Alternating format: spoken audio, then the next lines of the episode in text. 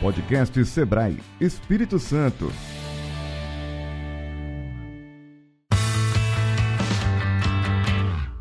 Olá, sejam muito bem-vindos ao podcast Sebrae Espírito Santo. Eu sou Daiane Escaramuça, Espírito Santo Innovation Experience. Os objetivos desse evento são o conhecimento, a geração de oportunidades, experimentação para negócios tradicionais e para a sociedade, e é também um encontro para falar de empreendedorismo, transformação e negócios. Dito isso, vamos conversar com Pedro Rigo, que é superintendente do Sebrae Espírito Santo. Eu que agradeço a oportunidade de estar aqui para ter um papo com todos vocês. Vamos começar então falando sobre o ESX Espírito Santo Innovation Experience, que é esse evento já considerado o maior evento de inovação do Espírito Santo. Então, a proposta do Sebrae, com a correalização do governo do estado, com apoio do MCI, com tantos outros parceiros aqui, é de fato vir para a praça, praça do Papa, praça pública, isso é simbólico, para que a gente pudesse trazer todo o tema inovação, toda a conexão, toda a articulação do ambiente de inovação no Estado do Espírito Santo, para passarmos aqui o debate para abrir de fato essa fronteira, abrir o diálogo,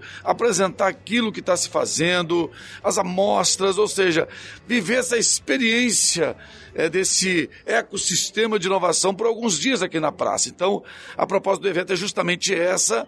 É, a população, de forma geral, está participando, é, pessoas de todas as idades, né? cada um buscando, vamos dizer assim, a sua experiência, vamos dizer, nesse evento, cada um tentando se encontrar dentro do tema. Eu acho que a democratização do tema inovação é muito importante para que todos percebam né, que a inovação se dá de uma forma mais simples e mais complexa, mas tem caminho, tem portas e oportunidade para todos. É uma, o Sebrae, a pegada do negócio que o Sebrae traz para esse evento é muito forte, ou seja, uma boa ideia precisa gerar negócio, precisa gerar faturamento, PIB. Então esse é o grande desafio. E aqui, quem passar por aqui por evento ainda e quem já passou, de fato, vai. A ideia é que ele perceba que esse ambiente pode apoiá-lo, que esse ambiente pode ser dele, que ele pode respirar isso, que ele pode, de fato, entender né, que uma simples ideia pode ser a solução para a sociedade. Acho que é isso um pouco a visão desse tema inovação que a gente quer trazer ele para a pauta do dia. Não é pauta somente do evento que, tá, que, acontece uma vez por ano, mas tem que ser pauta do dia em todos os ambientes, em todas as organizações, na escola, na família, na, ou seja, em qualquer que seja o lugar. O tema, a pauta inovação, tem que provocar essa, é, essa, essa experiência que cada um de nós pode, de fato, viver e desenvolver. Então, acho que é um pouco disso, é, é isso de fato que a gente quer tratar, quer trazer, quer viver, quer mergulhar aqui no nosso ESX. Eu não sei se todos os ouvintes tiveram oportunidade de conhecer, mas quem veio, conheceu aqui, tem os espaços das startups, aconteceram palestras também, né, com profissionais do Brasil inteiro. Isso é muito importante também, não é? É nivelar conhecimento, trazer novas informações, né, provocar o debate da atualidade, faz parte de toda essa experiência aqui do SX. Aqui também tem habitats de inovação, as nossas universidades, o IFES, a UFES está aqui, está aqui as nossas faculdades privadas, cada um dando seu, a sua contribuição, mostrando o seu conteúdo, é, muita proposta de desenvolvimento de, de novas tecnologias, ou seja, aqui tem de fato um ambiente que quem vier, quem veio e mergulhou, vai mergulhar no que está aqui, certamente pode sair daqui com perspectivas, com ideia de oportunidade. Ou seja, é isso que o Sebrae quer provocar, é isso que o Sebrae tem feito, de fato, nesse tema inovação, e a gente quer, de fato, junto com os outros parceiros, contribuir para que o Espírito Santo seja um estado que tenha um ambiente para os para a inovação, para a retenção de talentos importantes e que a gente possa crescer com isso, é, possa promover um desenvolvimento sustentável, equilibrado, com essa proposta é, da, da, da, disseminação e da promoção né, de ideias e de conteúdos de inovação.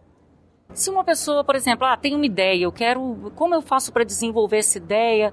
Como que o Sebrae atua especificamente eu chego lá, ah, eu tenho uma ideia, mas eu não sei qual caminho.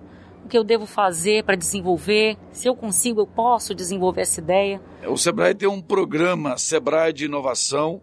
É, nós trabalhamos com uma trilha para o empreendedor, é uma metodologia já experimentada do Instituto CERT, ou seja, nós acolhemos ah, essas, esses empreendedores, como o Sebrae também é parceiro de outros habitats de inovação, que também nós apoiamos para que eles possam receber também essas pessoas. Então, esses empreendedores, eles precisam procurar o Sebrae, e o Sebrae dá, de fato, a direção, o caminho, apresenta a ele, de fato, qual é a trilha que ele deve seguir para que essa ideia dele vire, de fato, negócio. Quais são os pontos fortes desses habitats aqui no Espírito Santo, por exemplo? Olha, nós temos no Espírito Santo alguns habitats, inclusive numa, numa próxima no próximo ano, 2022, a gente quer trazer todos aqui para esse evento.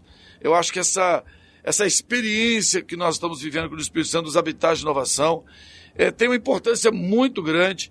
Se não é os habitats para receber é, esses, esses talentos, essa boa ideia, é, é, essa possível startup, a gente não tem, de fato, é, como o Sebrae sozinho, o próprio governo, dá conta disso. Então, os habitats de inovação que nós temos no Espírito Santo têm um papel fundamental né, na geração é, desse ambiente de inovação e na geração de talentos e preservação de talentos e de negócios no Estado do Espírito Santo. Estamos ainda passando por esse período de pandemia, né, em específico o ano passado, que foi um ano mais, 2020, foi mais intenso esse período.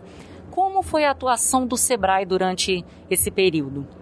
Olha, a pandemia começou em 2020, março de 2020. Aqui no estado do Espírito nós tivemos uma, uma, uma, uma, catástrofe de chuvas em alguns municípios do estado que começou em 2020 com muito desastre, com muito empreendedor perdendo totalmente seus negócios. E foi no início do ano.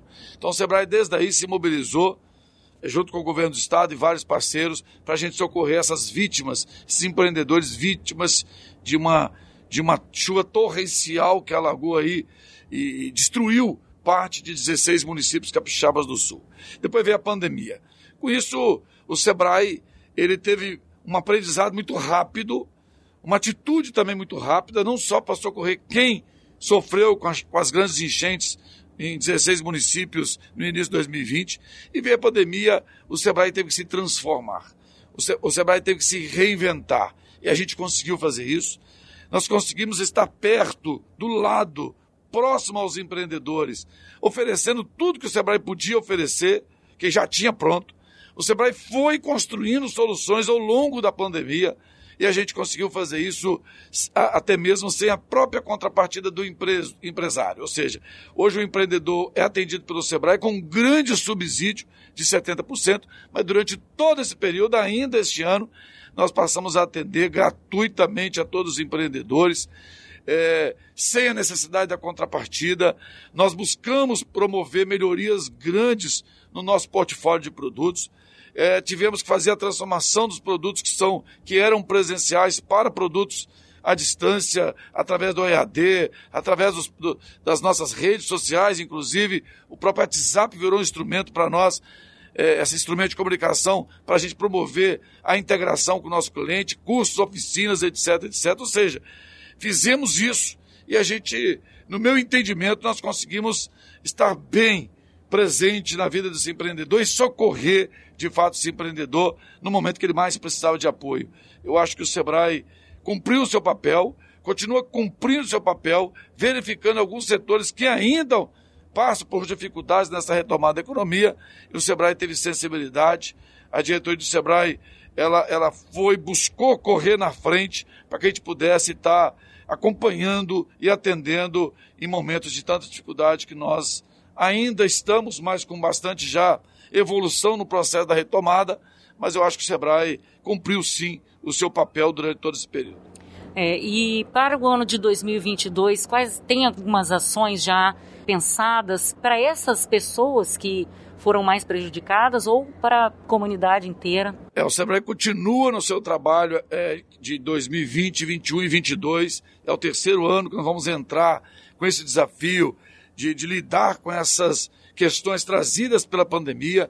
Há muita mudança no mercado, há muita mudança no comportamento do consumidor, há ainda modelos de negócios que que estão tendo que ser alterados por conta de todas essas transformações. Então o Sebrae está atento. O Sebrae vai continuar fazendo o seu papel em 2022 de olhar para o mercado, olhar para os setores, identificar aqueles mais frágeis, aqueles que ainda estão com dificuldades e manter-se o Sebrae junto, conectado, entendendo qual é a resposta que o Sebrae tem que dar. Então, esse compromisso nós temos. Vamos avançar muito em 2022 é, na melhoria do ambiente de negócio, que é o trabalho que o Sebrae tem, que é o programa Cidade Empreendedora.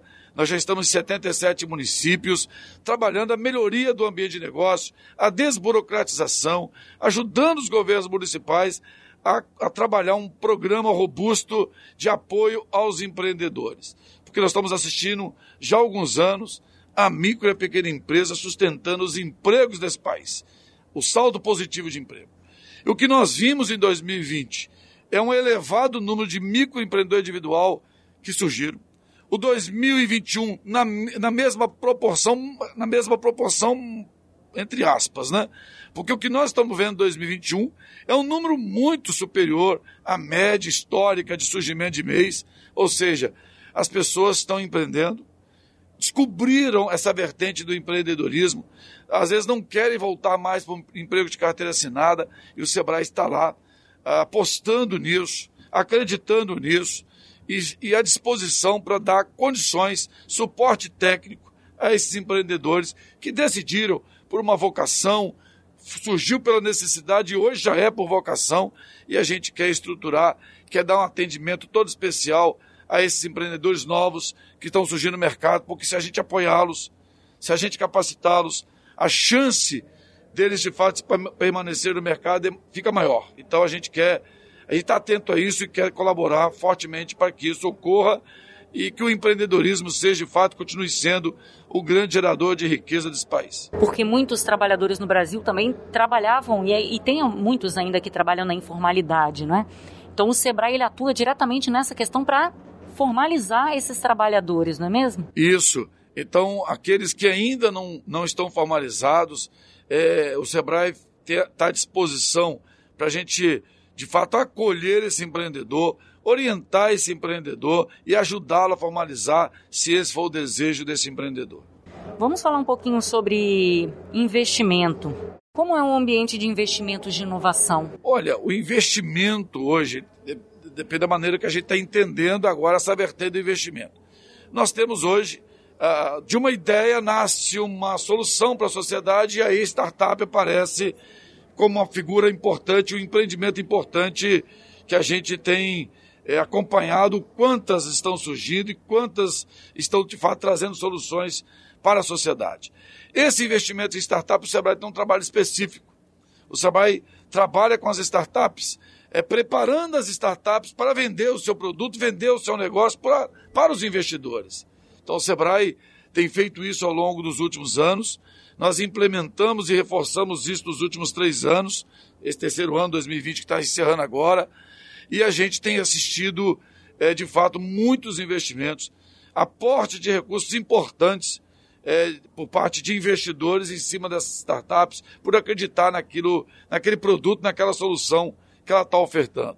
Existem outros tipos de investimento um pouco mais robustos, que o próprio governo do Estado está fazendo via Bandes, que é de fato investir recursos em empresas inovadoras. Então, o ambiente hoje de